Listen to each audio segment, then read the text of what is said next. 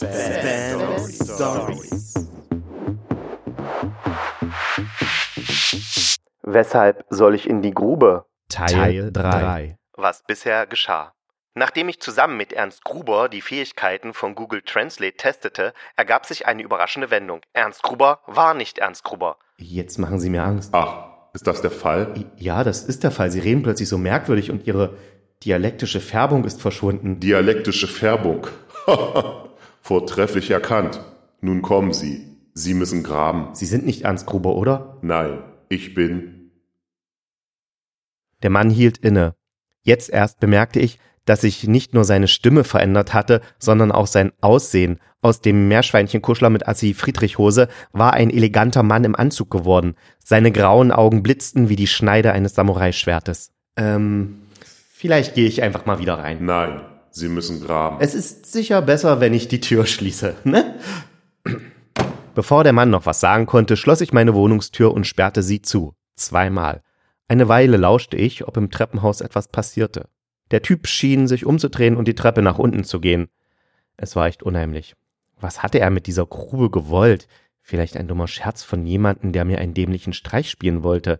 Ich hatte ja viele Feinde. Die findet man ganz einfach im Internet auf www.feindscout24.de. Ich ging in die Küche, um mir ein Glas Wasser zu gönnen. Klares Wasser hat etwas Beruhigendes. Als der zweite Schluck in meinen Magen ankam, räusperte sich jemand. Erschrocken drehte ich mich um. Am Küchentisch saß der Mann mit den grauen Augen. Auf dem Tisch lagen die beiden Schaufeln. Sie haben die Tür geschlossen. Dabei müssen Sie graben. Wie sind Sie hier reingekommen? Und sagen Sie nicht durch die Tür. Die habe ich zugeschlossen, zweimal. Gut, dann sage ich durch das Fenster. Ich wohne im dritten Stock. Im zweiten. In diesen Breitengraden wird der erste Stock als Erdgeschoss gezählt. Das macht es jetzt auch nicht einfacher, durchs Fenster zu kommen, zumal es zu ist. Doch, es macht es einfacher. Nachdem wir das geklärt haben, würden Sie bitte Ihre Schaufel nehmen und mit dem Graben anfangen? Ich will nicht graben und ich wüsste auch gar nicht, wieso ich graben sollte. Und außerdem will ich, dass Sie gehen. Sofort. Oder ich rufe die Polizei. Sie sollten nie einen Befehl mit einer Drohung verknüpfen. Was? Gehen Sie. Oder ich hole die Polizei. Das ist Blödsinn. Sagen Sie nur, gehen Sie. Ohne die Drohung. Nichts ist peinlicher als eine Drohung, sie nicht einhalten zu können. Ich kann Sie anhalten. Ich rufe jetzt die Bullen. Ohne den Mann aus den Augen zu lassen, griff ich mein Telefon. Ich sagte Cortana, dass sie die Polizei anwählen sollte. Sie tat es. Ja, Bullermann 2, Wachtmeister und Bumsrede. Hier ist ein Mann in meiner Wohnung. Und? Ja, ich weiß nicht, wie er hier hereingekommen ist. Das sagte ich doch. Durchs Fenster. Ach, seien Sie ruhig. Nicht Sie, der Mann. Er hat sich unbefugt Zutritt zu meiner Wohnung verschafft. Das sagt man doch so, oder? Keine Ahnung.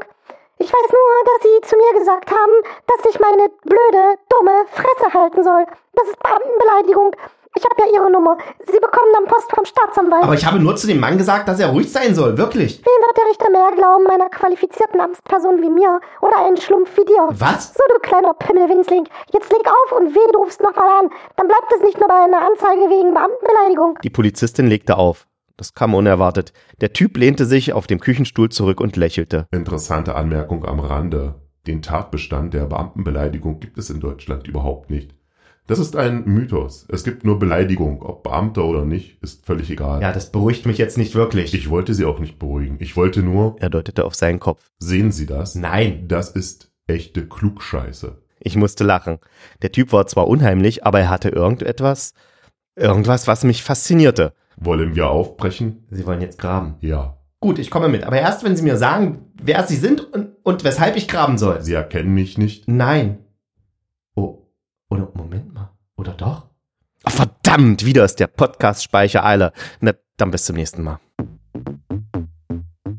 Mehr Spam-Stories gefällig? spam-stories.blogspot.com